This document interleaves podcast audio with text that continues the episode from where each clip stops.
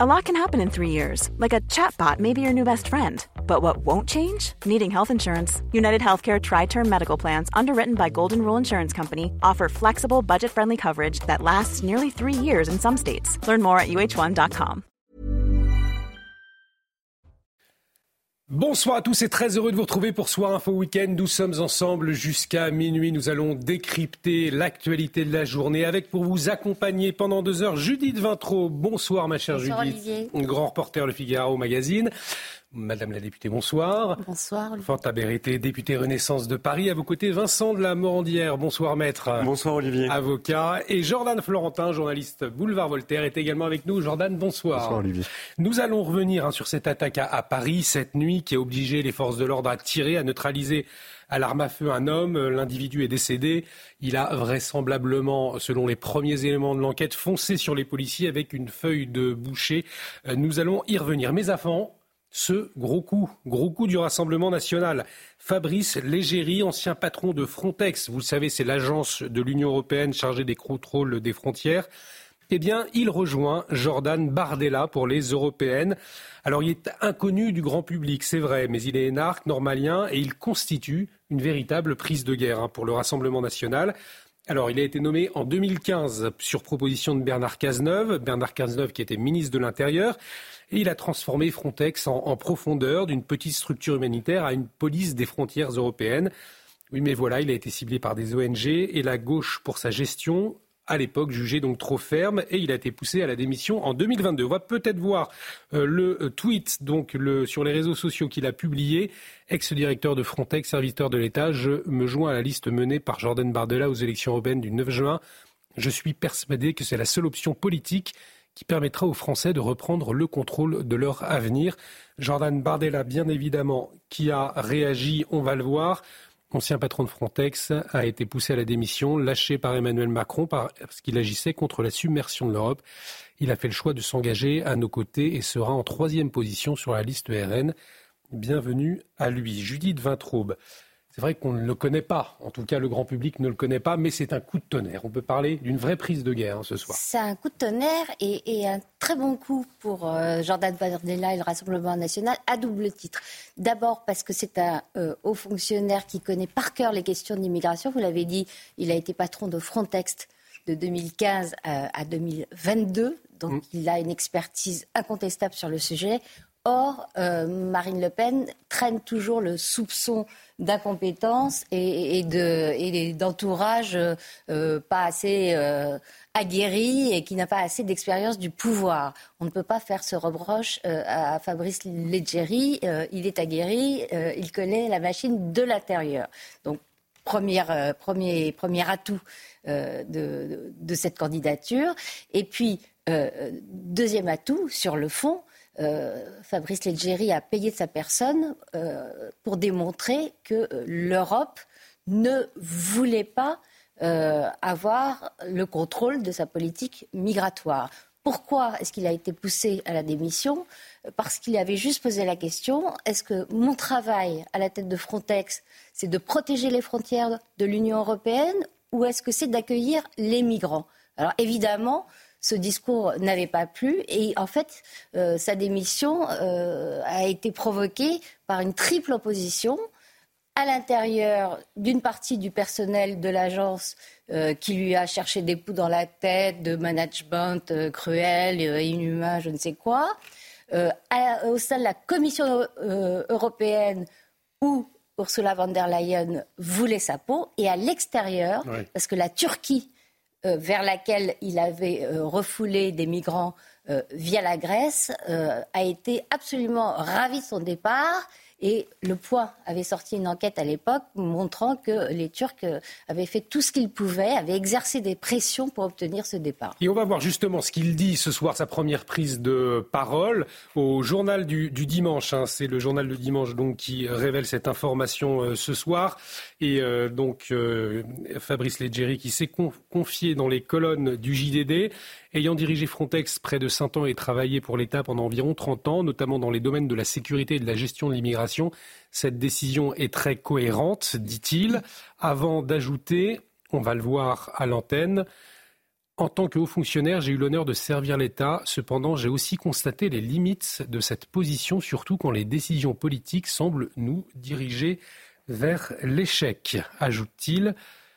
Autre déclaration dans les colonnes du JDD. Pour avoir voulu contrôler l'immigration, j'ai subi des pressions et j'ai ressenti un abandon général. Le gouvernement français m'a pressé de démissionner. Et il ajoute, vous allez le voir, j'ai été confronté aux attaques de divers lobbies ONG qui agissent contre la souveraineté des États et vont à l'encontre de la volonté des peuples français et européens. Voilà ce que confie Fabrice Leggeri ce soir, Madame la, députée. Euh, il le dit clairement, il n'y a aucune volonté aujourd'hui au niveau européen de contrôler les frontières. On le sait, pourtant c'est une volonté euh, du peuple français. Quel est votre regard sur euh, cette prise de guerre, si je puis dire, du Rassemblement national ce soir? Écoutez, j'ai pas de, franchement pas de regard particulier. Maintenant, on, va rentrer tout doucement en campagne, donc euh, chaque liste va avoir euh, ses prises de guerre. Euh, vous l'avez vu en 2017, lorsqu'Emmanuel Macron est arrivé, toutes les trois semaines, il y avait effectivement quelqu'un qui nous rejoignait. Donc très bien pour le Rassemblement national. moi, je salue l'homme qui a servi l'État. C'est important mmh. aussi de le rappeler. je crois qu'au-delà de tout ce qu'il a pu reprocher aux uns aux autres, moi, la question du management en fait, j'avais lu un certain nombre d'articles là-dessus, euh, euh, qui, faisaient aussi qu'on le poussait vers la, sortie. Euh, maintenant, il va falloir se mettre au travail, mais je ne peux pas laisser dire non plus que rien n'est fait, rien n'a été fait.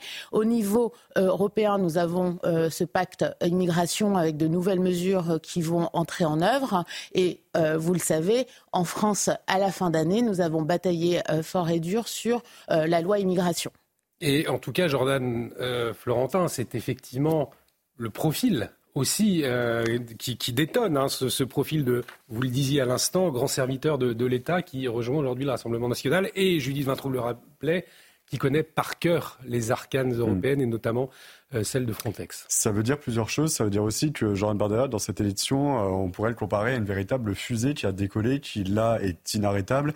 Et euh, une fusée, ça fait des explosions quand ça décolle. Et vous le dites, bah, c'est une véritable bombe, ce ralliement. ça témoigne plusieurs choses politiquement. Ça prouve que Jordan Bardella est capable d'attirer à lui des personnalités qui viennent du monde civil et que c'est un, un, un, profil particulier qui n'est pas politique. Mm. quand vous comparez avec la liste d'Emmanuel Macron, enfin la liste à venir d'En Marche ou à gauche ou surtout celle de Reconquête. Vous voyez, Marion Maréchal a annoncé Nicolas Bay, Guillaume Pelletier, Sarah Tnafo, c'est des personnalités essentiellement politiques. C'est-à-dire qu'on ne draine pas encore des personnalités civiles, ce qui est normal pour une liste assez naissante et un parti nouveau.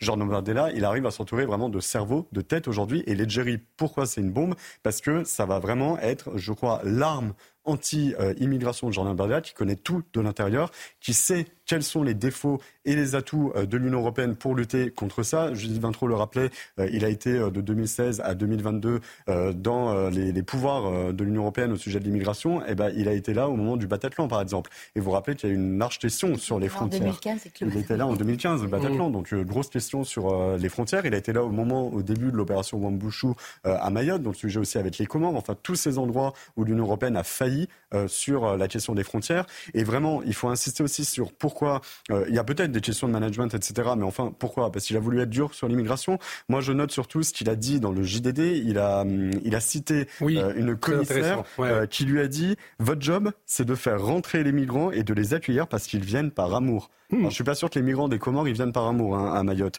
Et que ça vous plaise ou non, nous sommes un continent vieillissant et donc vous voulez les laisser rentrer. Cette personne qui a donné cette citation, c'est tous ces gens-là, Van der Leyen, Macron, ils ont tous le même projet.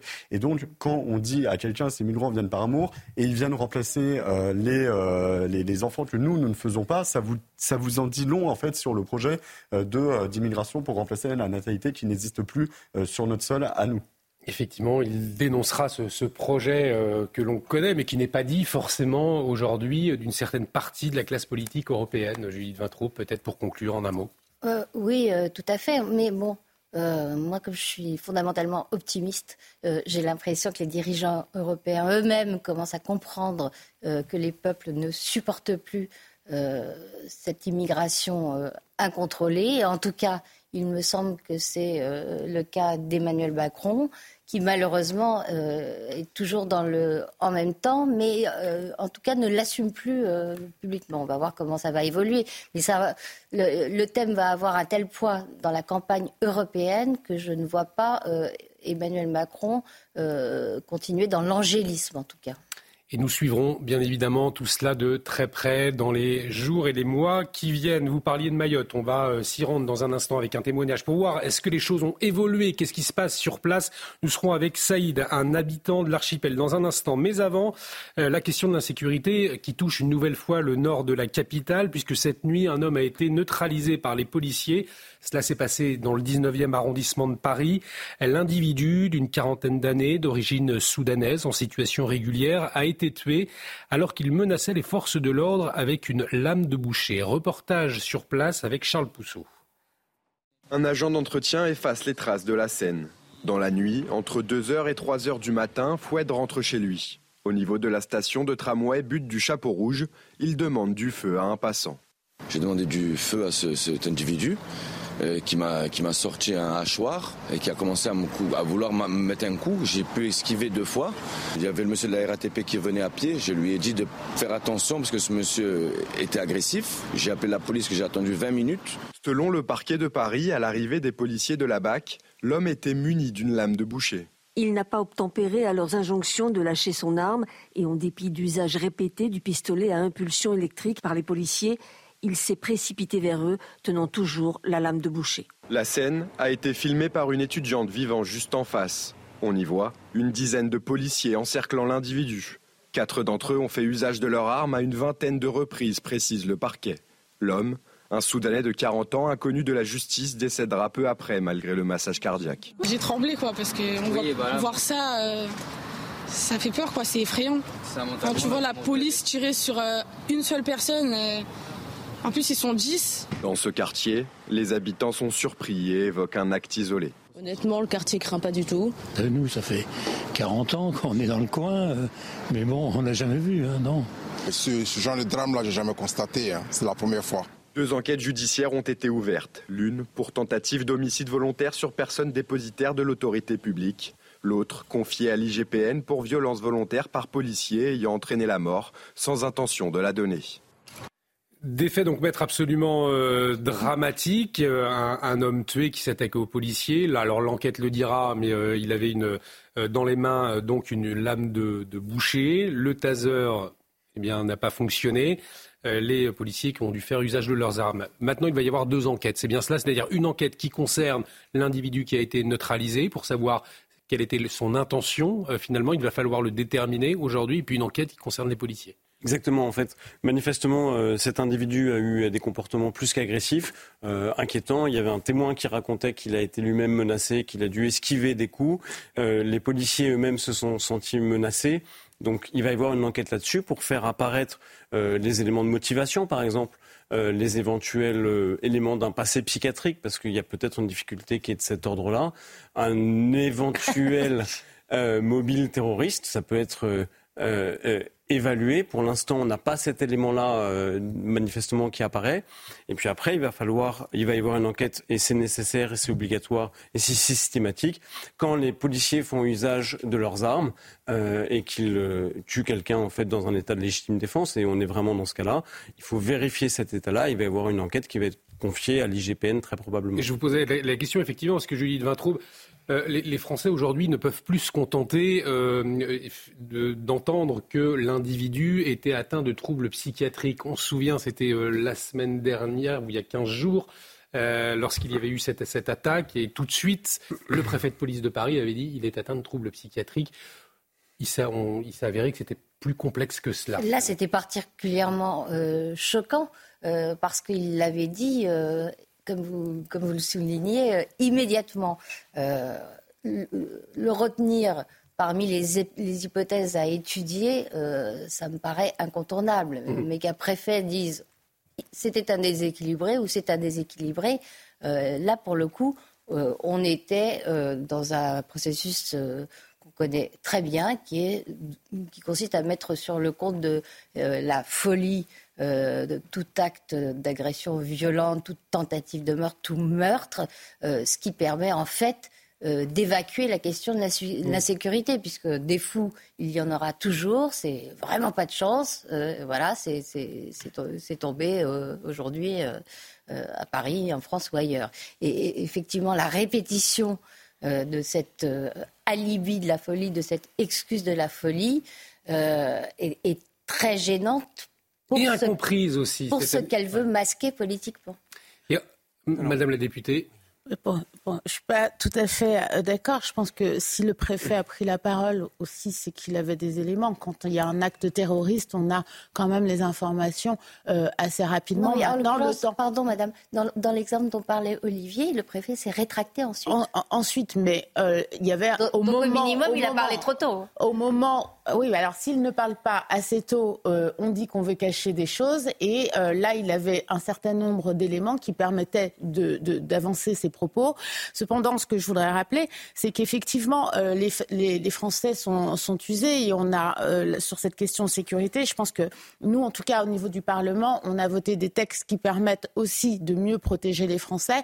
Il y a les fameux 15 milliards euh, que nous avons votés concernant le renforcement des moyens du ministère de l'Intérieur.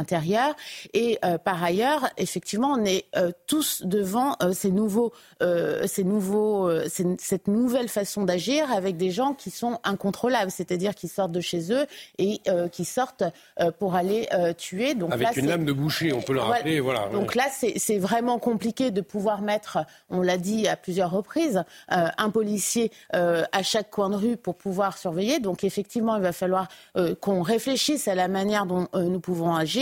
J'en profite pour remercier d'ailleurs les forces de l'ordre qui sont arrivées cependant assez rapidement. Et puis, il y a toujours aussi ces Français qui prennent parfois des risques pour pouvoir euh, avertir et pouvoir euh, euh, agir de façon à ce que la personne ne, ne, ne, continue pas dans, sa, dans, son, dans son scénario. Concernant les forces de l'ordre, justement, Jordan Florentin, Jean-Michel Fauvergue était sur ce plateau cet après-midi et lui, il disait ce qui est fatigant, c'est que certains ne comprennent pas que les policiers, lorsqu'ils vont travailler le matin, ils ne se disent pas je vais prendre mon arme pour l'utiliser, pour tirer. Et il avait ce sentiment que systématiquement, quand il y avait un usage d'armes, eh bien, le policier était considéré comme le premier suspect, et, notamment la faute à certains politiques. On se souvient de ces paroles, la police tue dans la bouche de Jean-Luc Mélenchon, disons-le clairement. Oui, et inversement, de l'autre côté euh, des bancs de l'Assemblée nationale, et notamment Marine Le Pen, mais aussi chez Courchette, il avait été proposé au moment de la présidentielle qu'il y ait une présomption d'innocence euh, pour les policiers. Euh, donc, voilà, parce qu'on sait très bien qu'un policier, aujourd'hui en France, peut partir le matin sans savoir s'il va rentrer chez lui le soir, tout simplement. Et prenez aussi le, cas là. il a été pendant longtemps question d'armer ou non, et même de créer une police municipale à Paris. Rappelle juste qu'on est à à peu près 160 jours des Jeux Olympiques et que chaque jour. Mais vraiment, moi j'ai refait le palmarès récent. On a eu la gare du Nord, euh, on a eu gare de Lyon, euh, on a eu Claire qui avait été euh, agressée sexuellement dans son hall par un migrant. Alors lui, on nous dit qu'il est soudanais, on nous dit qu'il est fou aussi, mais fou de, comment cela il est fou? Il n'est pas seulement muni d'un hachoir, il était aussi, il a brandi un Coran. C'est ce qu'on lit dans, euh, dans l'enquête. Il, était, il a brandi un Coran, donc fou de quoi? Fou d'Allah peut-être? Donc vous voyez, il y a beaucoup de questions euh, qui se posent. Moi, je me demande déjà qu'est-ce qu'il faisait là sur notre sol? Est-ce qu'il était en règle? Est-ce qu'il était... il était en situation, régulière. Il était en situation régulière. Qui se pose. Et puis enfin, euh, oui, il y aura la question des Jeux Olympiques qui va se poser parce que chaque jour, cette, voilà, et les policiers sont exsangues. Et on est, on est à 150 jours. Vincent de la Mandière, se passer d'ici là. Alors il y a plusieurs éléments. Déjà, euh, il faut rappeler que pour les personnes qui ont un trouble psychiatrique, on ne peut pas les juger comme les personnes qui en ont pas. Ça, c'est juste un enjeu de démocratie. Si vous commencez à juger les fous euh, comme les gens qui, euh, qui n'ont pas de problème psychiatrique, vous n'êtes plus dans un système démocratique. Donc en fait, ça, c'est vraiment une, une ligne de démarcation infranchissable. Et je vais le dire tout de suite, la justice pénale est assez dure pour apprécier des conditions d'abolition du discernement. Euh, donc ça, c'est un premier point. Comme, aussi dur pour emprisonner. Hein. Comme le prouve la non-responsabilité, l'irresponsabilité déclarée de l'assassin de Sarah Halimi qui avait euh, fumé du cannabis. Alors c'est un, c'est un cas euh, très exceptionnel et ah qui a même, qui a même entraîné un changement de la loi. Donc en fait, il y a eu une réaction non seulement du monde judiciaire, mais il y a une réaction en fait, du pouvoir législatif sur ça. Donc je pense qu'il n'y a aucune impunité de ce côté-là. Il y a un autre point. Effectivement, les forces de l'ordre ont un véritable monopole dans l'exercice de la force, ce qui pose un problème souvent aux Français, c'est qu'ils ont un monopole dans la preuve, c'est-à-dire que les enquêtes qui concernent les faits commis par des policiers sont confiées à des policiers. Et ça, en termes d'apparence, ça porte atteinte aux exigences d'impartialité des enquêtes. il y a une vraie difficulté actuellement dans le système judiciaire français.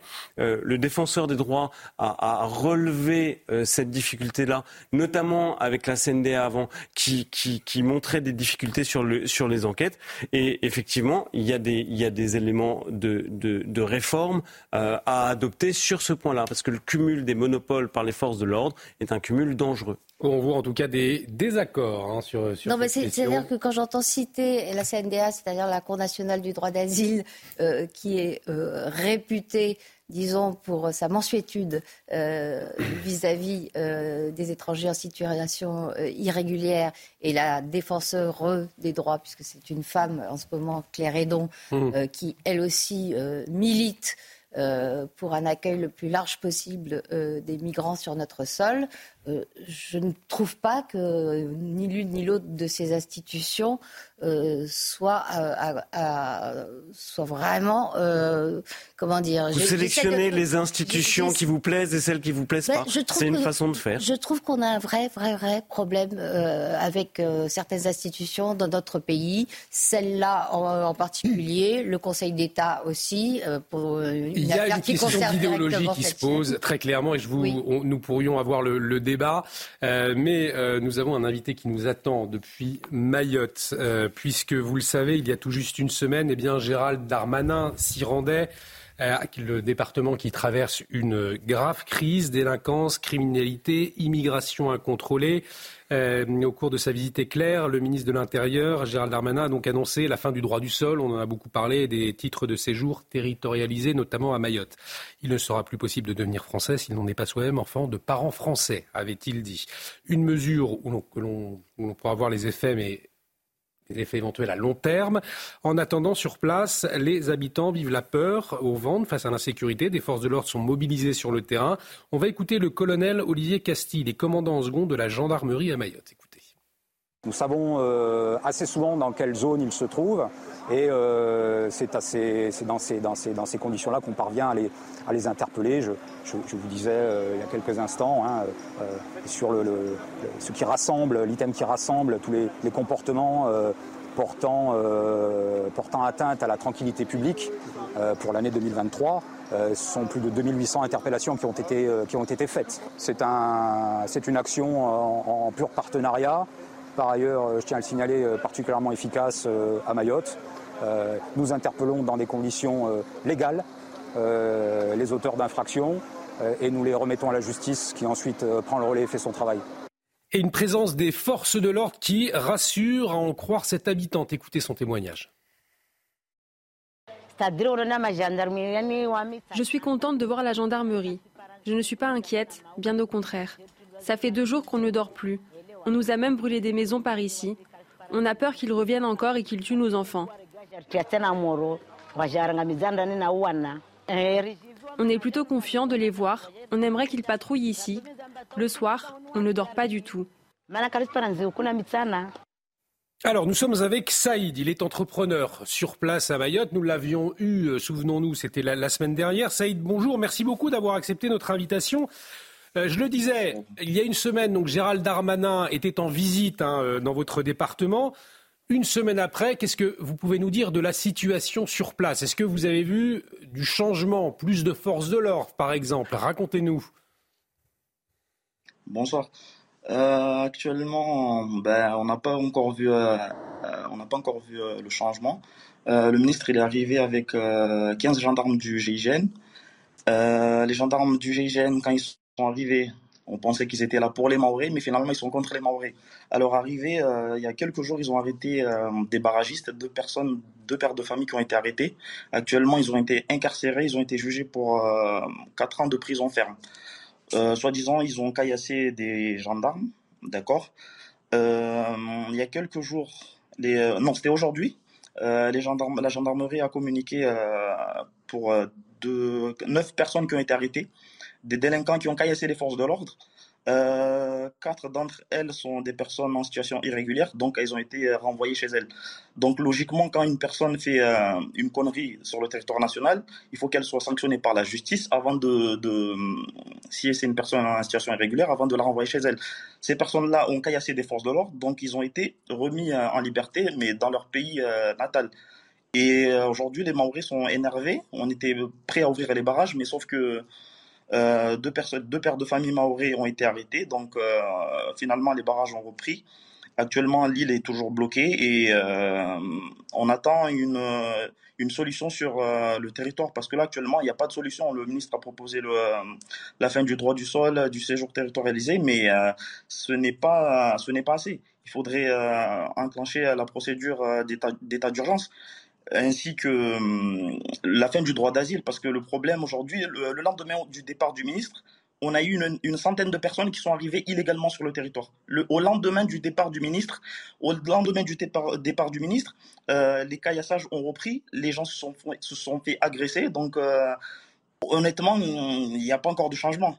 C'est pour ça que les gens sont toujours en train de manifester. Alors je En tout cas, que la, tension euh, reste très vive à, Mayotte. Il y avait le, camp de, Cavani. Euh, il était question que ce camp, donc qui accueille des migrants illégaux, euh, eh bien, soit démantelé avec l'opération Wambouchou 2. Qu'en est-il? Est-ce que cela a commencé?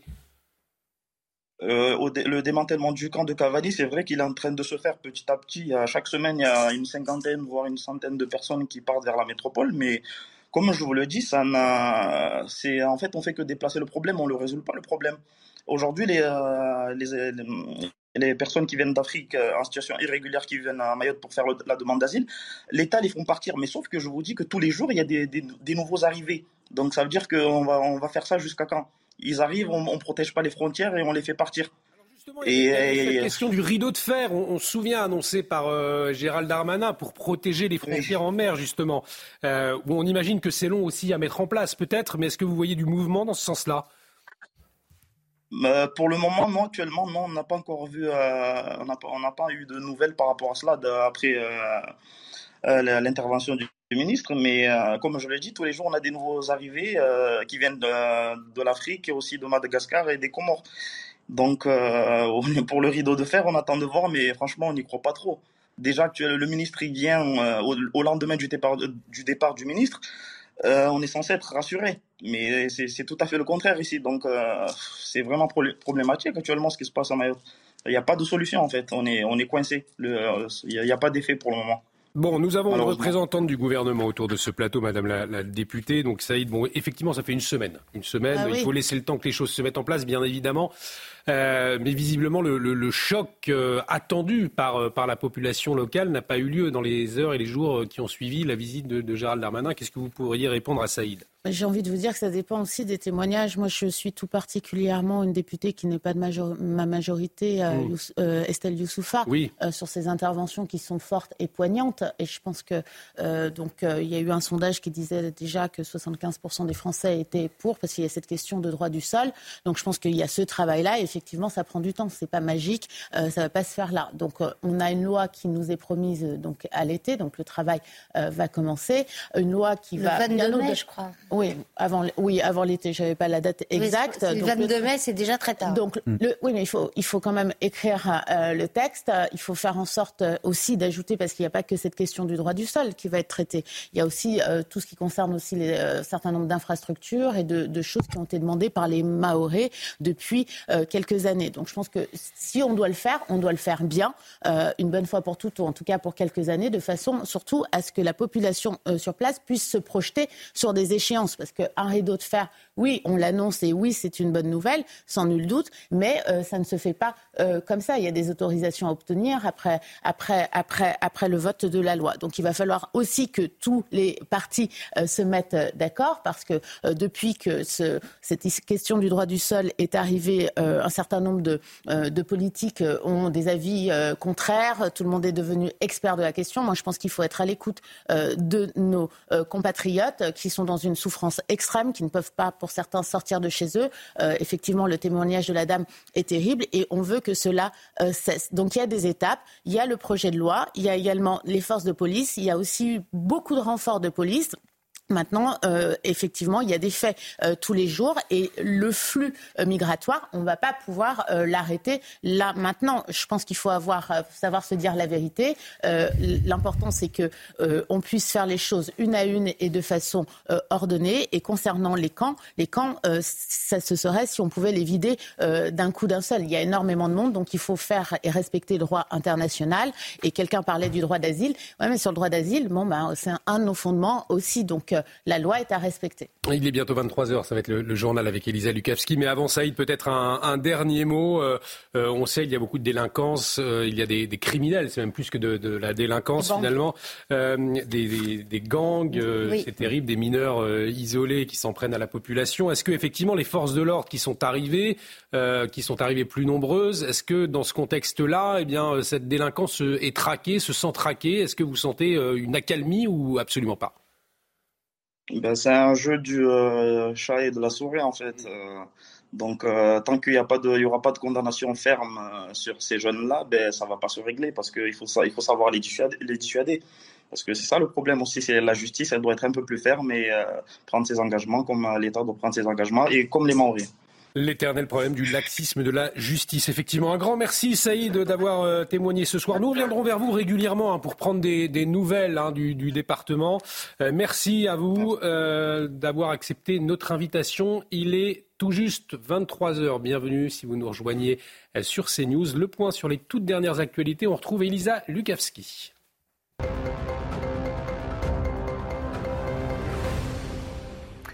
La subissez peut-être en ce week-end de chasse et croisée de vacances scolaires. La grève des contrôleurs SNCF jusqu'à demain soir. Seulement un TGV euh, sur deux circule. Au total, ce sont plus de 150 000 voyageurs qui sont affectés par ces perturbations. Résultat, dans les gares, pas de grosse pagaille, puisque les voyageurs avaient pris leur disposition. Oui, mais à quel prix? La note a été très salée pour certains.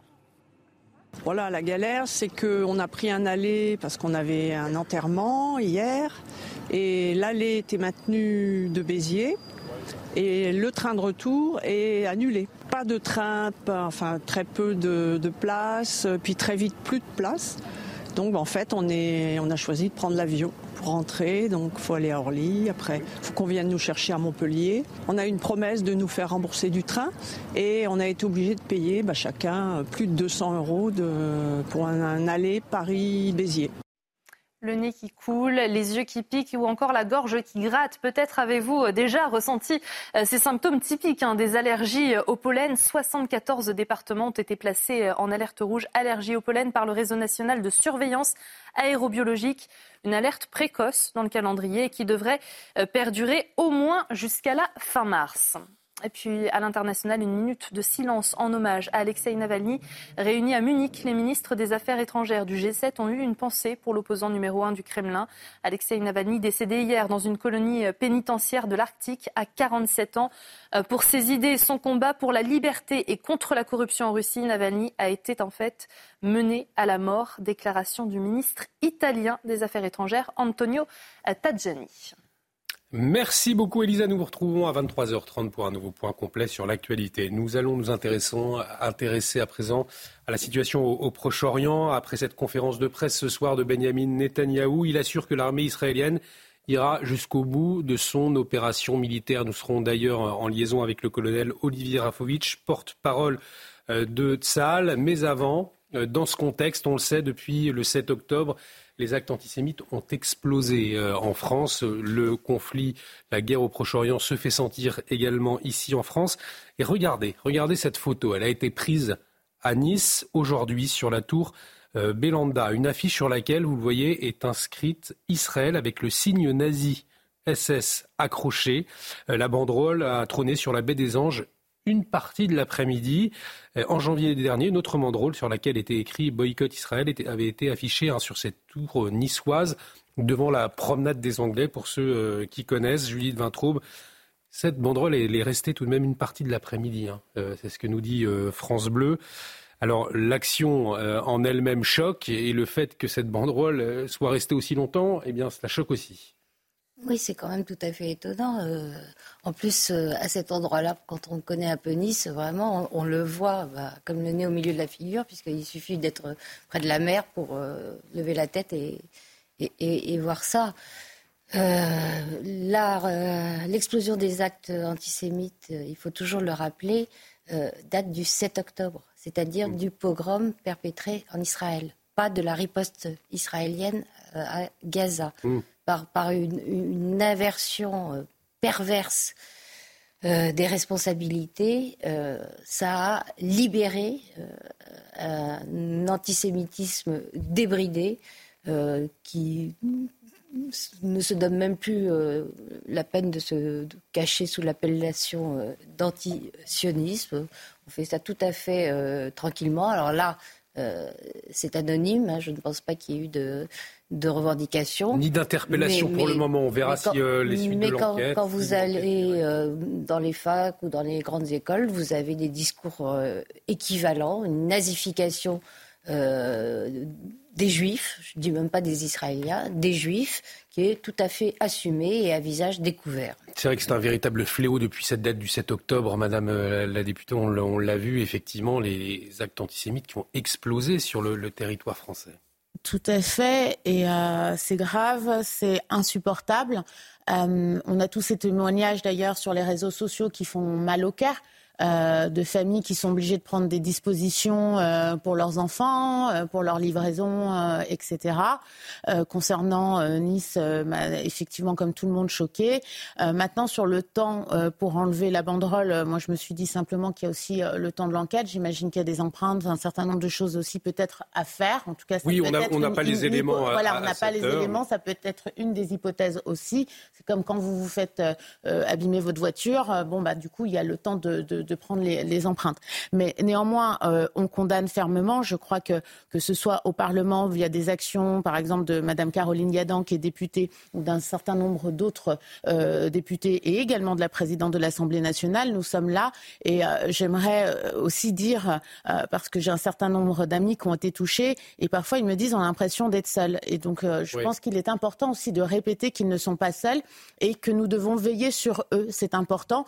j'ai en mémoire quelqu'un qui m'a dit c'est vrai que vous avez eu une attention très particulière par rapport à tous ceux qui étaient euh, en Israël le 7 euh, octobre, mais moins envers nous, alors que nous, on est là et on a peur. Donc je pense que le rôle de tous ceux euh, donc qui sont républicains, c'est aussi euh, de dire euh, nous sommes là et nous sommes avec vous. Et le dernier message que j'aimerais aussi euh, donner, c'est aussi la parole de Gérald Darmanin, c'est-à-dire qu'il faut aller porter plainte sur chacun des actes. Il n'y a pas de mini-acte en fait. Tout est important et il faut véritablement qu'on puisse recenser tout ce qui se passe et il faut que les enquêtes soient menées.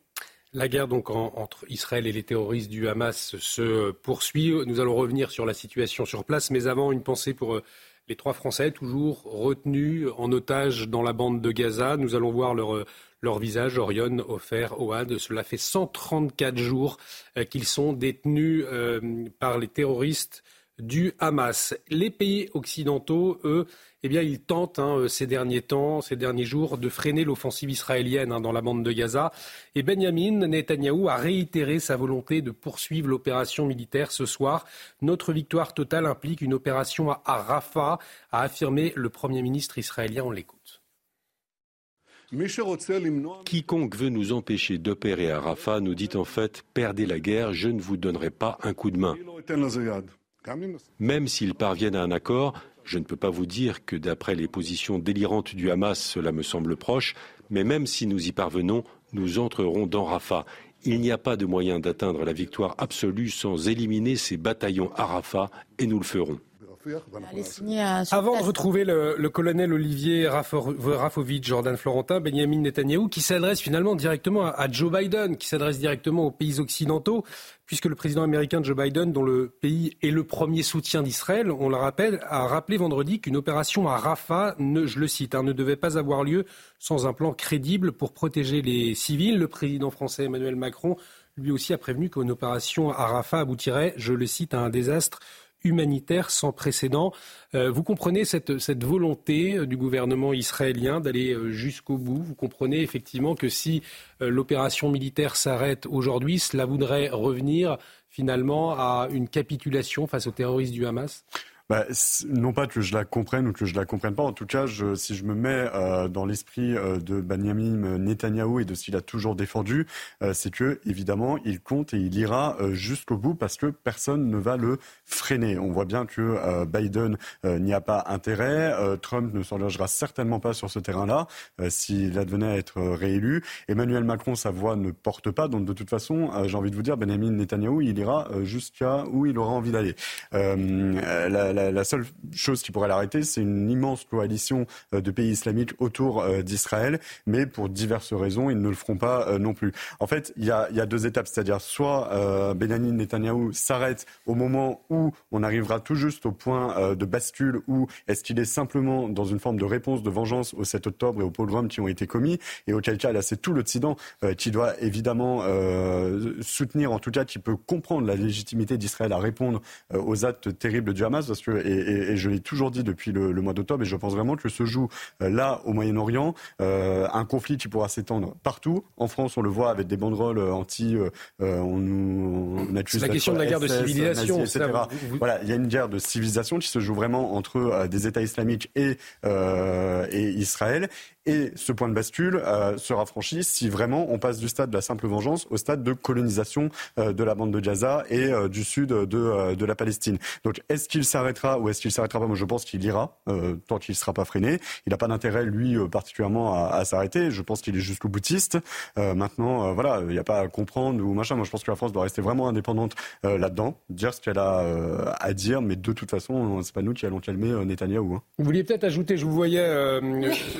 Judith Vintraud, avant de retrouver le colonel Olivier Rapovitch le, mot de, vengeance euh, ne me paraît pas du tout correspondre euh, à ce qui guide euh, la stratégie israélienne. Vous parlez de Netanyahou, je rappelle que c'est un cabinet de guerre qui associe absolument toutes les tendances israéliennes qui décident in fine des opérations militaires que Rafah, c'est le point de passage entre Gaza et l'Égypte. Donc, de, que de l'autre côté de la bande de Gaza, il y a l'Égypte. Mm. L'Égypte qui ferme absolument sa route euh, aux Palestiniens, qui ne veut absolument pas euh, les laisser entrer. Et quand Joe Biden, qui ne tient pas le même discours qu'Emmanuel Macron, et Emmanuel Macron, ce qu'il dit en fait, c'est aucune euh, opération israélienne à Rafah. Biden dit euh, une opération israélienne, mais attention, euh, en préservant euh, au maximum et de façon sérieuse, hein, je crois que c'est le mot que vous avez cité, les civils. Un plan crédible, avec un plan crédible. Un, un plan crédible c'est pas le même discours. Euh, eh ben, Biden, se rend compte que c'est nécessaire. Je rappelle d'ailleurs que la dernière opération des Israéliens à Gaza a permis de libérer euh, militairement euh, des otages. Ah, justement, nous allons voir ce qu'il en est de l'avancée militaire, de l'offensive militaire israélienne avec le colonel Olivier Rafovitch. Mon colonel, bonsoir. Merci d'être en liaison avec nous ce soir. Je le disais donc, Benjamin Netanyahou a annoncé la poursuite de l'opération militaire à, à Rafah.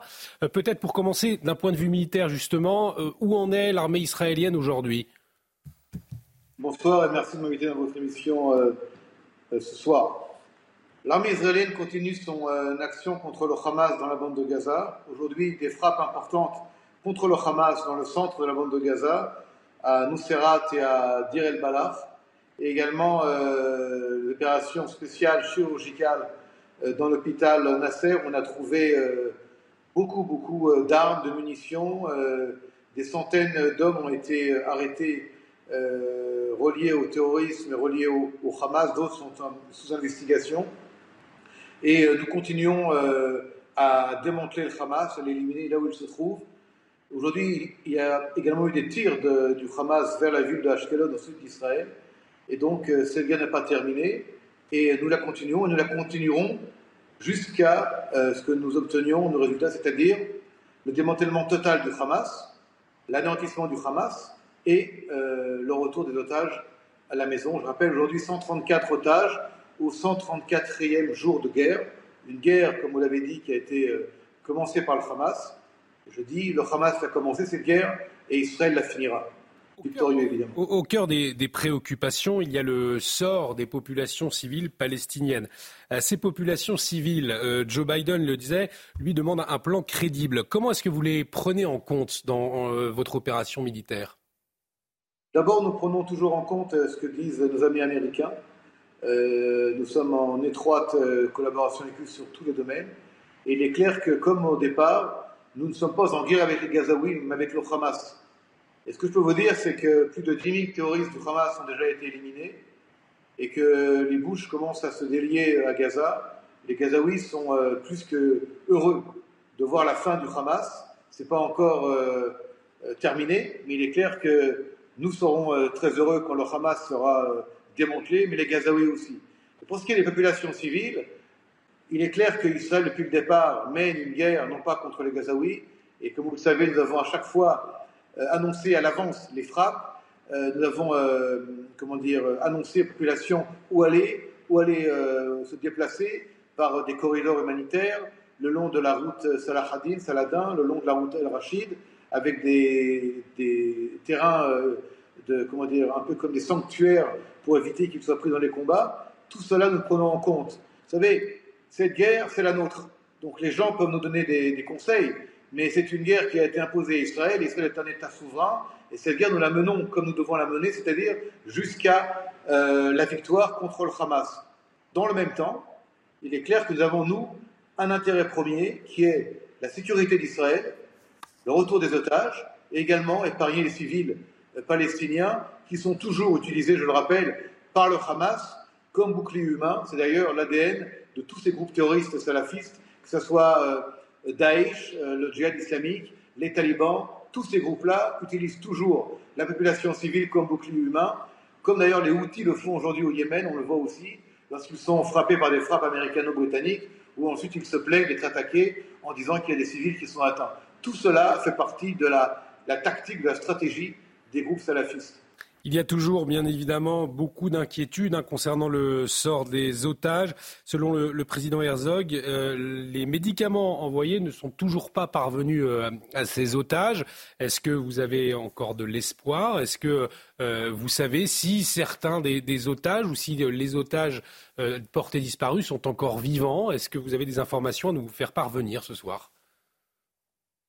Pour ce qui est des médicaments, nous avons trouvé des médicaments avec le nom des malades qui devaient les recevoir dans l'hôpital de Nasser, ce qui veut dire que les médicaments n'ont pas été transmis comme cela avait été prévu aux otages. Euh, je rappelle qu'il y avait ici euh, une action conjointe franco-qatari qui devait que ces médicaments en plusieurs tonnes arrivent à Gaza pour ensuite être donnés aux otages. Nous avons des preuves que malheureusement ils ne sont pas arrivés aux otages. Le Hamas devait donner des preuves au Qatar qui n'a pas pu fournir ces preuves. La seconde chose, c'est que les otages, pour nous, 134, sont sous la responsabilité unique et totale du Hamas et que nous ferons tout pour qu'ils reviennent. Pour ce qui est des otages malheureusement décédés, les victimes, victimes elles-mêmes, leurs familles sont euh, informées, ont été informées euh, une par une de la situation des otages lorsque nous avons l'information sur laquelle euh, malheureusement nous savons qu'ils sont décédés. Mais encore une fois, c'est un dossier pour nous qui est prioritaire et il est clair que tant que les demandes du Hamas seront euh, folles, sans aucune relation avec la situation actuelle, il ne pourra pas y avoir de trêve ni de cessez-le-feu. Je voudrais également rappeler à ceux qui veulent un cessez-le-feu à tout prix qu'aujourd'hui, un cessez-le-feu, lorsque 134 otages sont aux mains du Hamas et lorsque les combats continuent et que le Hamas a toujours déclaré la guerre à Israël, faire un cessez-le-feu aujourd'hui, c'est une, reddition, une capitulation devant euh, le Hamas, qui est absolument hors de question pour Israël.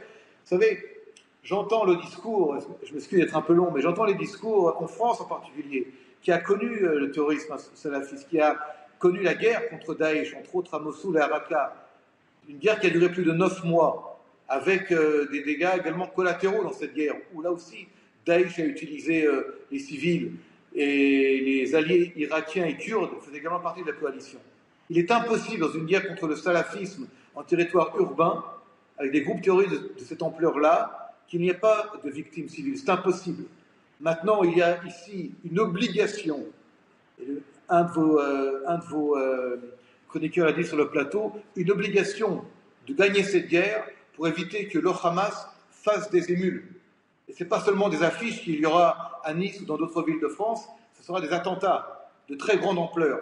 Il est hors de question qu'aujourd'hui, il y ait un arrêt des combats. Nous sommes aujourd'hui, malgré nous, malgré nous, je dis bien, une sorte de barrage une barrage au salafisme le plus dangereux, le plus cruel, et ce barrage, il est hors de question qu'il cède. Et ce serait bien, à un moment donné, que les pays démocratiques avec lesquels nous partageons les mêmes valeurs, en Europe et dans le monde, soient avec nous. On peut partager des, des sujets, on peut discuter, on peut être inquiet, comme nous sommes pour le sort des civils, qu'ils soient palestiniens ou israéliens. Mais je rappelle, nous sommes en guerre, c'est notre guerre, c'est notre pays, nous avons été attaqués, nous avons le devoir, la nécessité de nous défendre selon le droit international et selon l'éthique d'Israël et de Tzal. Et croyez-moi que nous le faisons. Merci, euh, colonel Olivier Rafovitch, porte-parole euh, de Tzal, d'avoir accepté notre invitation ce soir pour faire un point sur, l'avancée euh, militaire. Madame la députée, le colonel Olivier Rafovitch qui nous disait un instant, au fond, que Tzal, l'armée israélienne aujourd'hui, était un, tampon également aussi pour nous protéger de l'idéologie salafiste, de l'islamisme radical, pour nous protéger aussi. Est-ce que vous, cette notion de guerre de civilisation, vous la rejoignez aussi? Bah, je, pense que effectivement, on peut se dire qu'il y a un enjeu autour de la civilisation et euh, les terrains de guerre euh, actuels nous, le montrent. Après, euh, concernant la stratégie, c'est vrai qu'on est là dans des, des, choses très sérieuses qui peuvent, tout à l'heure le mot basculement a été utilisé, qui peuvent nous faire basculer dans un sens ou dans un autre. je pense que le président Macron a une attention aussi particulière, effectivement, pour ces Gazaouis. Donc, j'entends euh, ce que dit euh, le colonel, je le, je le comprends, mais c'est vrai que euh, arriver à exterminer le Hamas, en fait, finalement, je pose la question, ça veut dire quoi? Enfin, ça veut dire à quel moment on, estime en fait qu'il ne reste plus rien, et ce plus rien, ça veut dire que c'est pour, en tout cas, Israël, le, point final en fait à, à, cette guerre qu'il n'a pas demandé, et ça nous le comprenons, et effectivement il y a euh, la question des otages et nous espérons pouvoir les récupérer, dont les trois Français euh, d'ailleurs. Euh, mais c'est vrai que le temps paraît long et la crainte, c'est la question de ces populations qui sont déplacées et qui manquent de tout. Et je pense que la France doit faire aussi entendre cette voix. on comprend, mais il faut préserver ces populations-là. Et je cite le ministre égyptien des Affaires étrangères, puisque vous l'évoquiez tout à l'heure, Julie de Vintraube, nous n'avons pas l'intention de mettre en place des lieux sûrs pour les civils dans la bande de Gaza. Toute opération militaire israélienne à Rafah aura des répercussions humanitaires catastrophiques. C'est clair. Voilà, au moins c'est. oui, on n'en veut pas. On, ne fera rien pour protéger euh, les civils gazaouis. En tout cas, effectivement, euh, Vincent de la Morandière, euh, sujet particulièrement compliqué, douloureux, mais effectivement, sans destruction totale du Hamas, des terroristes du Hamas, euh, il n'y a pas de paix possible aujourd'hui. On sait très bien que euh, les bombes ne peuvent pas euh, empêcher les idées de circuler, ça c'est évident. Mais par contre, effectivement, on sait très bien que dans les dossiers terroristes, il y a une structure terroriste qui est en, qui est en base arrière et qu'il faut porter atteinte à la structure terroriste dans un premier temps pour euh, attaquer euh, les idées terroristes, l'idéologie qu'il porte et, euh, et, qui, qui, est mortifère. Ça, c'est un premier point. Le deuxième point, c'est que le colonel disait un truc qui est un élément qui est très important, c'est qu'en fait, les premières victimes du terrorisme salafiste sont musulmanes, en fait. Euh, c'est des musulmans qui sont les premiers euh, attaqués et, dans tous les pays d'Afrique et dans les en Afrique subsaharienne, on a vu qu'ils s'en prennent d'abord à des musulmans. Et donc en fait là, il y a quelque chose à faire sur la lutte contre euh, ce terrorisme et ces pensées terroristes. C'est aussi de, de, montrer malheureusement les premières victimes du terrorisme salafiste et de l'idéologie salafiste. En tout cas, on voit effectivement que les pays occidentaux, on va voir euh, Joseph Borrell, la déclaration euh, qu'il a faite il, y a quelques jours. Euh, Joseph Borrell qui dit Tout le monde va à Tel Aviv pour supplier, s'il vous plaît, ne faites pas cela, protégez les civils, n'en tuez pas trop. C'est combien trop Quelle est la limite Mais Netanyahou n'écoute personne, ils veulent les évacuer, vice-président de la Commission le, européenne. Le discours, constant de, Joseph Borrell, c'est combien trop C'est une bonne question en fait. parce que une c'est déjà trop. Hmm. Une victime innocente, c'est déjà trop, euh, de quelque côté que ce soit. Euh, après, euh, il y a ce qu'a dit Rafovitch, le colonel Rafovitch, c'est toutes les guerres font des victimes civiles.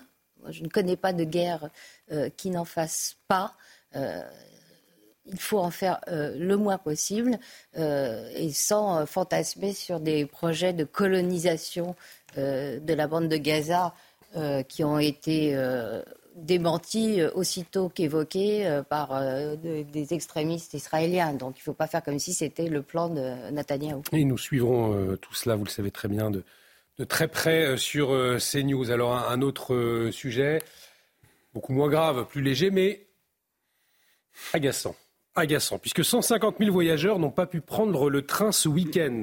À chaque vacances, c'est désormais le même scénario. Les Français euh, s'en passeraient bien. Euh, les contrôleurs de la SNCF, vous le savez, sont une nouvelle fois en grève. Ils réclament une hausse des salaires. Un TGV sur deux circule ce week-end. Et cette question qui se pose désormais sérieusement, et je vais vous la poser dans un instant, faut-il revoir le droit de grève pour aller vers un modèle par exemple allemand ou un modèle italien. Euh, mais avant, je le disais, c'est vraiment la, galère pour les Français. Et ces dernières heures, nous avons entendu beaucoup de témoignages, des, petites histoires. Ça nous est arrivé, alors plus ou moins, euh, avec des conséquences plus ou moins, moins graves. Mais écoutez euh, le, témoignage de Catherine. Voilà, la galère, c'est qu'on a pris un aller parce qu'on avait un enterrement hier. Et l'allée était maintenue de Béziers. Et le train de retour est annulé. Pas de train, enfin très peu de, de place, puis très vite plus de place.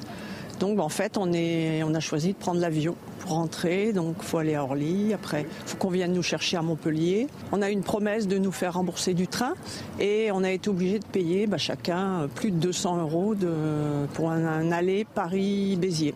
On a aussi entendu euh, Sylvie, cette grand-mère qui n'a pas pu accueillir son petit-fils qui était en pleurs sur les ondes d'Europe 1 parce qu'elle devait voir son petit-fils en situation de, de handicap. Alors, Dieu merci, la situation s'est arrangée pour elle, Jordan Bardella, mais on voit bien que derrière chaque retard, derrière chaque grève. C'est toujours pas Florentin. Jordan Florentin. Vous vous appelé Jordan Bardella tout à l'heure. Alors je vous présente mes excuses, vous voyez. C'est pas, pas une injure, hein, je Non, non, mais Jordan Florentin. Excusez-moi. Euh, voilà, on va se, se, fiche de moi dans l'oreillette. euh, en tout cas, je le disais, derrière les grèves, derrière euh, tous ces, retards, il y, a, des histoires, il y a des, conséquences, et les Français en aura le bol. Je pose la question clairement, est-ce qu'il faut revoir le droit de grève à la SNCF une bonne fois pour toutes aujourd'hui?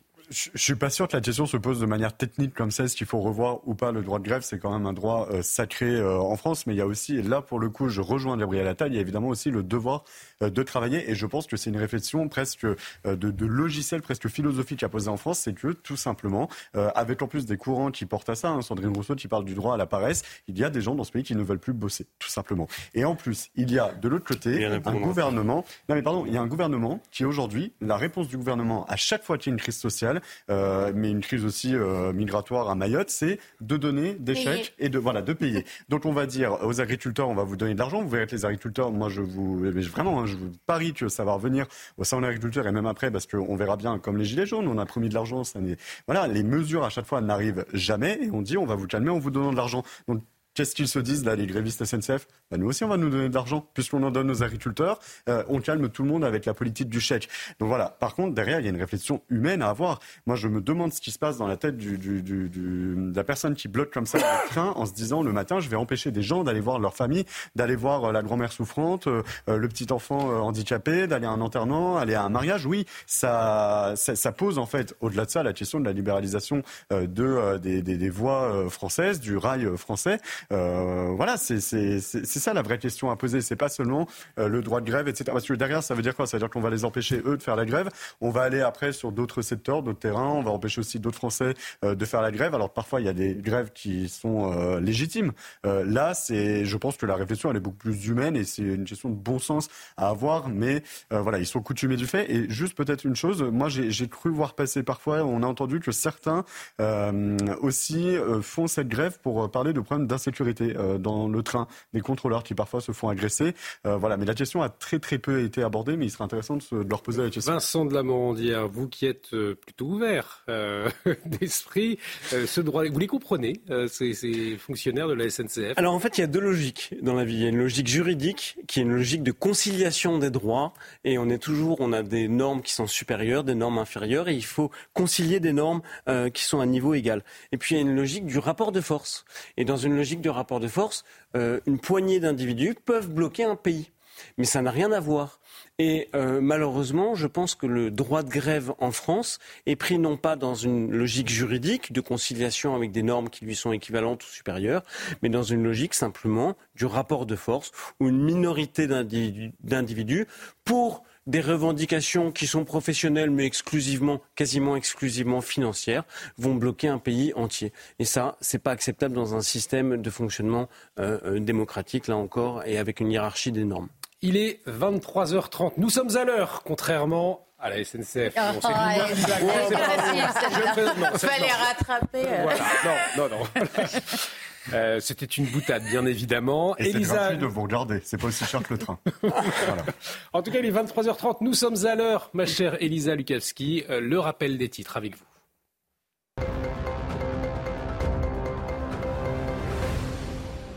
Il menaçait des policiers avec une lame de boucher. Il a été euh, tué la nuit dernière. Un homme de 40 ans, né au Soudan et inconnu de la justice, a été euh, neutralisé par les forces de l'ordre dans le 19e arrondissement de Paris. Après plusieurs injonctions des policiers, un refus d'obéir, l'individu s'est précipité sur les forces de l'ordre avant d'être abattu. Écoutez cet homme qui a croisé la route de l'agresseur cette nuit. Oui, à 3 heures du matin, lorsque je rentrais de chez mon cousin, j'ai demandé du feu à cet individu euh, qui m'a sorti un hachoir et qui a commencé à, à vouloir me mettre un coup. J'ai pu esquiver deux fois et en, lui lançant euh, le téléphone là que j'avais sur moi d'ailleurs qui est cassé. Et ensuite, je suis, euh, il y avait le monsieur de la RATP qui venait à pied. Je lui ai dit de faire attention parce que ce monsieur était agressif. J'ai appelé la police que j'ai attendu 20 minutes devant, devant, le, devant l'individu qui était assis juste là. Et j'ai récupéré, comme vous pouvez voir, une bière et, un flash d'alcool et un caillou pour, pour, pour, euh, pour le, lui, lui, lancer dessus, pour me défendre. J'ai eu peur pour ma vie, j'ai eu du mal à dormir et là, ouais, je vais au boulot un peu en retard. Un adolescent de 16 ans mis en examen à Marseille. Il a été placé en détention pour le meurtre de Sokaina. Il y a euh, cinq mois, cette jeune étudiante en droit de 24 ans avait été abattue par une balle perdue alors même qu'elle se trouvait dans sa chambre hein, à Marseille, victime collatérale des trafics de stupéfiants. L'adolescent placé en détention est soupçonné en tant que passager d'un scooter d'avoir été l'auteur de la rafale de Kalachnikov qui avait arrosé un point de deal dans une cité des quartiers sud de Marseille. Merci beaucoup, ma chère euh, Elisa. Prochain point sur l'actualité, ce sera l'édition de la nuit à minuit avec Adrien Spiteri. Je vous dis à la semaine prochaine, ma chère Elisa. Excellente soirée. Euh, merci pour tout. La question de la liberté d'expression, à présent, est-ce qu'elle est en train de se restreindre sous nos yeux? Vous le savez, il est désormais question euh, de ficher, d'étiqueter les journalistes et les intervenants en plateau. Vous êtes donc concerné. Estimez si votre parole penche à droite euh, ou penche à, gauche. Le Conseil d'État, qui avait été saisi par Reporters sans frontières, donne euh, six mois à l'ARCOM, c'est le gendarme de l'audiovisuel, pour réexaminer le respect du pluralisme, notamment sur notre chaîne. C'est une petite bombe, il faut le dire, hein, dans l'histoire du droit de la télévision et une décision qui interroge sur la liberté éditoriale, éditoriale des médias. On revient sur une semaine de polémique avec Elodie Huchard et nous en parlons ensuite. Le Conseil d'État a demandé euh, mardi à l'ARCOM, le régulateur des médias, de renforcer son contrôle, certes sur notre chaîne, mais pas uniquement sur toutes les télés et radios. Concrètement, le Conseil d'État demande à l'ARCOM de réexaminer dans un délai de six mois le respect par notre chaîne de ses obligations en matière de pluralisme et d'indépendance de l'information. Tout ça part d'un rapport qui a été commandé par Reporters sans frontières, un rapport qui a été fait par François Jost. Il est sémiologue et donc il y a deux ans, pendant quinze jours, il a regardé trois tranches d'informations sur notre chaîne le matin, le midi et le soir. Il a été interrogé à cette semaine par nos confrères de Sud Radio. Il a dit vouloir mener, je le cite, une analyse objective, mais pour montrer que la chaîne n'est pas pluraliste. On voit qu'il semblait y avoir un but derrière cette enquête. Une enquête qui date d'il y a deux ans sans tenir compte d'éventuelles évolutions de la chaîne. Il dit lui-même, RSF a voulu viser CNews et se plaindre que l'ARCOM ne prenait pas de décision. On rappelle que l'ARCOM est une autorité indépendante. Avec ce rapport, il y avait donc eu à l'époque une saisie de l'ARCOM qui avait estimé il y a un an que CNews, je le cite, respectait strictement le pluralisme politique de façon globale tout en jugeant qu'elle pouvait se rapprocher d'une chaîne d'opinion. Et donc Reporters sans frontières a saisi le Conseil d'État en avril 2022 pour tenter de mettre en demeure CNews de respecter ses obligations légales. On le voit, Reporters sans frontières visait uniquement CNews, mais attention, et c'est important, la réponse du Conseil d'État est beaucoup plus large et concerne toutes les radios et télé, je le rappelle. L'idée, c'est de ne plus se contenter de décompter le temps de parole des personnalités politiques en plateau, mais aussi de tous les intervenants, les journalistes, les animateurs et de toute personne qui serait amenée à s'exprimer sur un plateau euh, de télévision, ce qui pose la question de comment classifier tous ces intervenants. François Jost, par exemple, s'exprime en disant que Omerta, selon lui, je le cite, le monde dit que c'est d'extrême droite, donc ils sont d'extrême droite. Est-ce qu'il va falloir qu'entre confrères journalistes, on s'étiquette nous-mêmes? Et puis, il va encore plus loin. Il dit qu'il faut regarder la couleur politique des journalistes, mais pas uniquement aussi la couleur religieuse. Une phrase qui peut poser question, et c'est-à-dire qu'en tant que journaliste, selon sa confession, on a un traitement particulier de l'information. On voit bien à quel point tout ce qu'ils veulent mettre en place et cette classification est quasiment impossible dans les faits.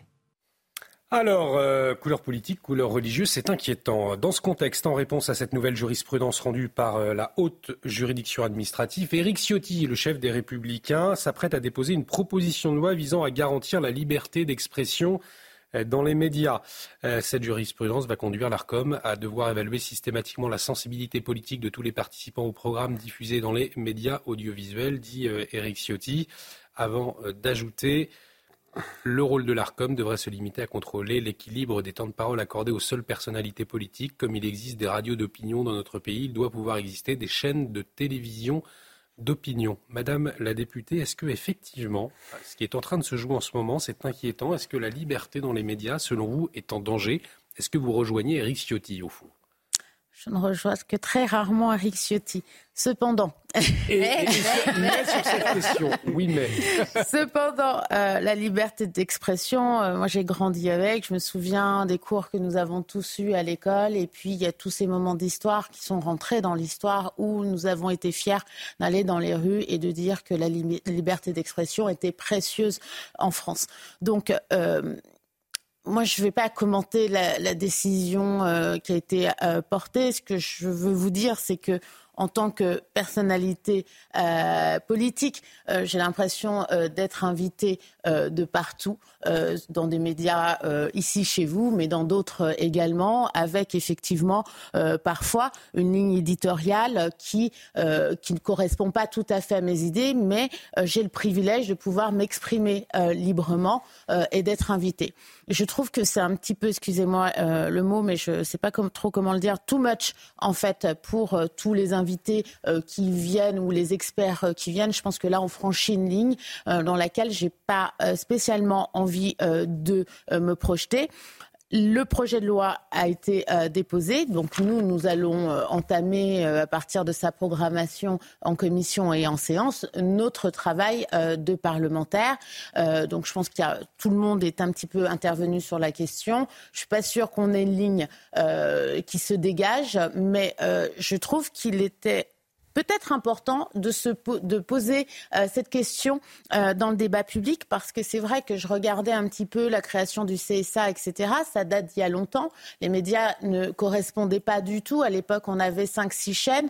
Euh, donc, moi, par exemple, mon père me disait, nous, on regarde telle chaîne parce que c'est plus à gauche. donc, voilà, c'était ce temps-là. Aujourd'hui, les jeunes regardent oui, à l'époque, on ne pouvait pas dire on regarde telle chaîne parce qu'elle est plus à droite, ça n'existait pas. mais bon, donc moi j'ai grandi ainsi.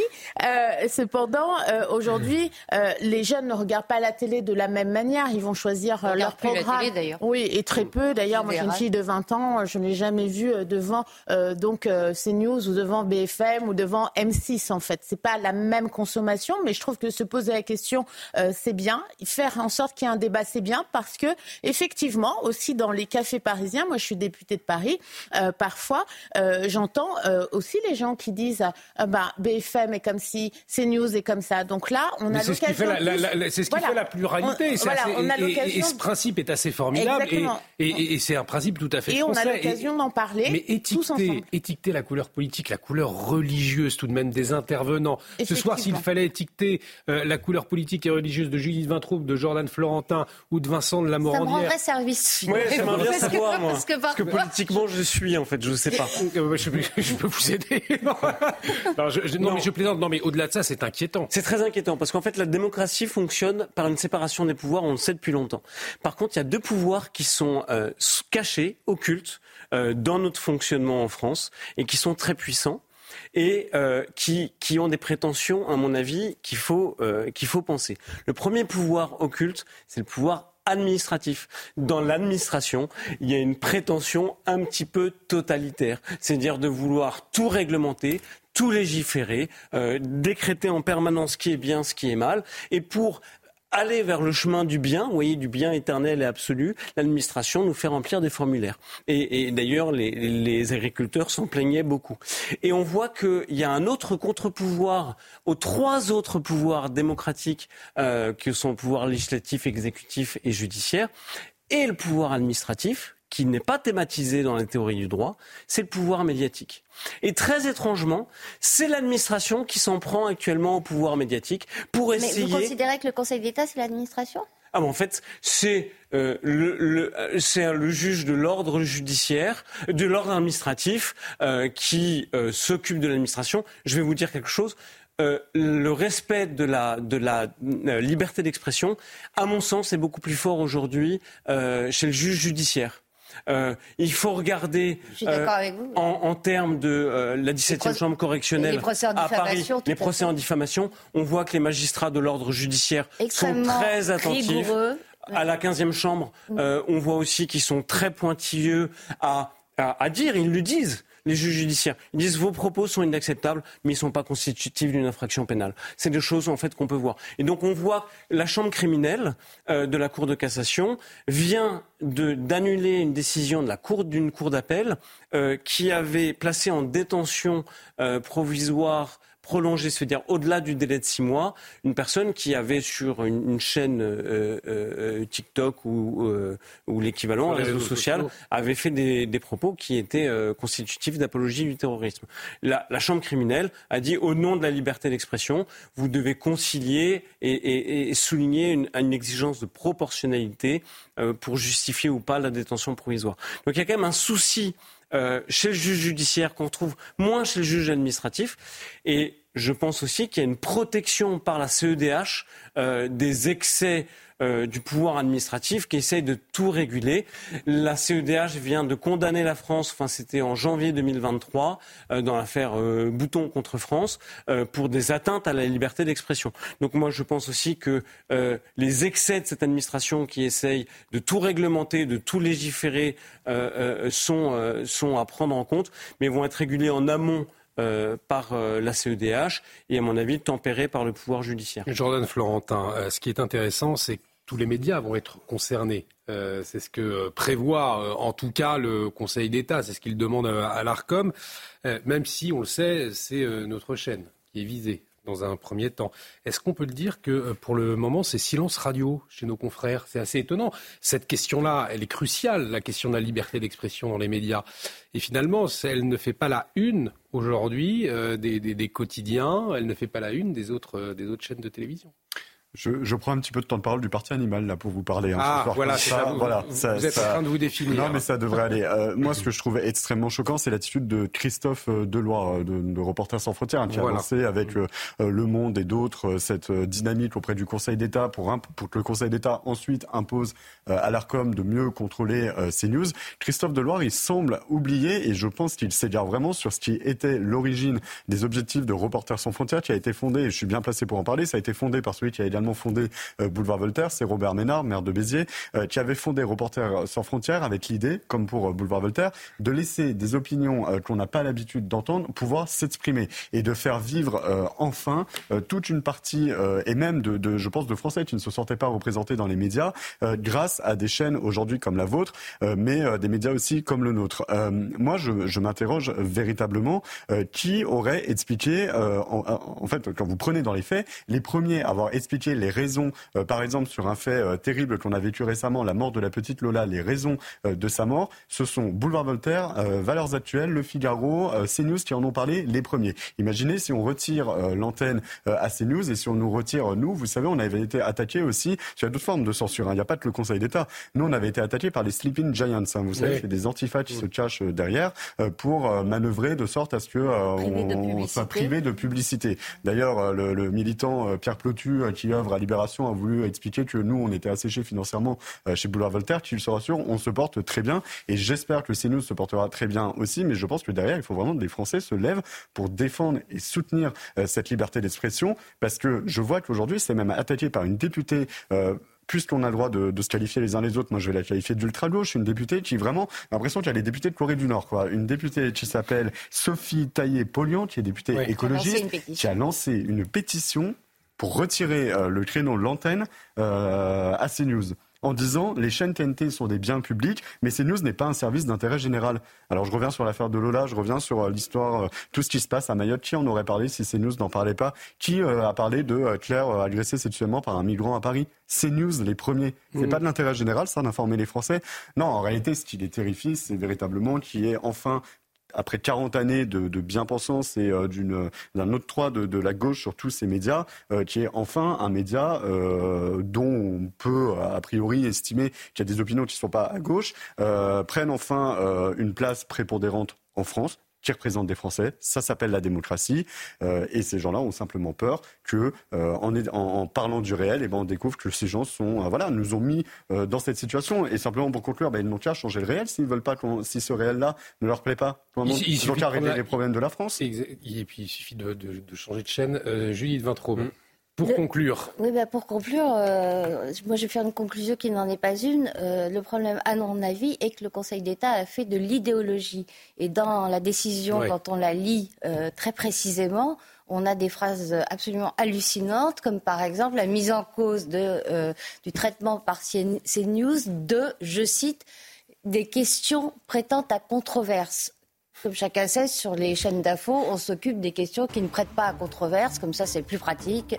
On a l'unanimité. Et qu'est-ce qu'on fait quand une institution, euh, une juridiction suprême, puisqu'il n'y a pas d'appel euh, après les décisions du Conseil d'État, il y a la CEDH ou la CJUE. Ce genre de décision, bah, voilà, la, la, la, question qui nous est posée. Et en tout cas, un, un grand merci euh, à tous les cadres. Vous n'étiez pas d'accord ce soir, et pourtant, on a pu euh, décrypter, débat, débattre et, et faire vivre le débat et la liberté d'expression. Un grand merci à, à tous les cadres.